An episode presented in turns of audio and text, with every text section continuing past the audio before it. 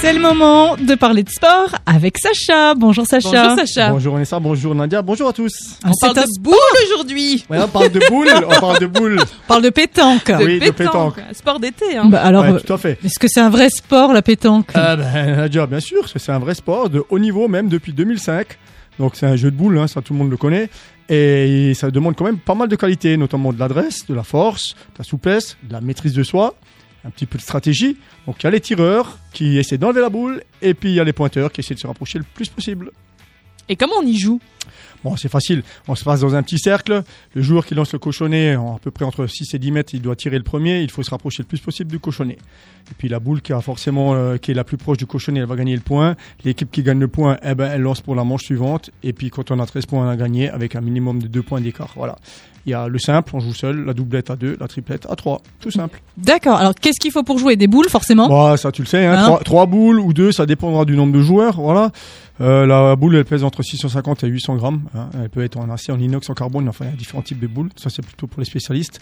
Le but, qu'on appelle aussi cochonnet Ah bah hein, ou petit, voilà, il est en bois.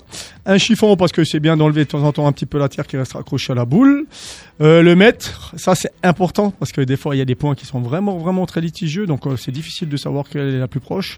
Euh, le rond ou le cercle. hein. Alors des fois tu le fais avec ton pied, mais c'est bien d'avoir un cercle. Et puis le ramasse-boule pour ceux qui ont mal au dos, qui ont du mal à se baisser ou qui sont vraiment compétiteurs. hein. Des fois tu vois ça à la télé, tu vois ils ont. Oui, bah, et le Ouais, ramasse-boule c'est les important. pros, les pros hein. de la boule, Ouais. ça. Voilà.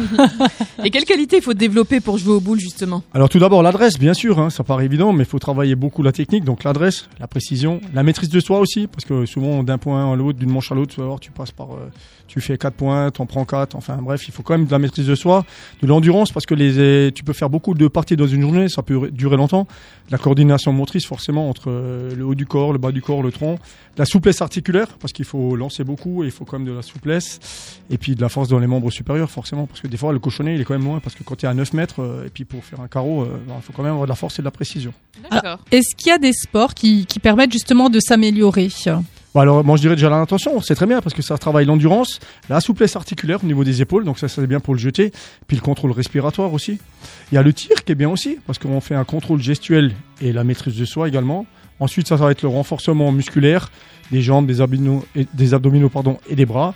Puis je dirais même tous les sports de raquette, parce que là on va travailler avec son bras euh, qui lance la boule, hein, le bon bras, Mm. le bras leader. Donc euh, tous les sports de raquette, en général tu me prends la raquette dans, dans la bonne main, hein. donc euh, tu vas travailler beaucoup toutes les qualités en même temps. Le handball aussi c'est très bien. Et puis après c'est du circuit training, comme euh, l'utilisation de, de matériel en salle, le fonctionnel comme le battle rope, le bosu, kettlebell.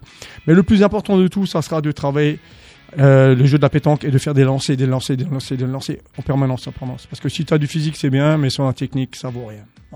Et on termine cette chronique avec le mot de notre coach Sacha, coach chez New Fitness.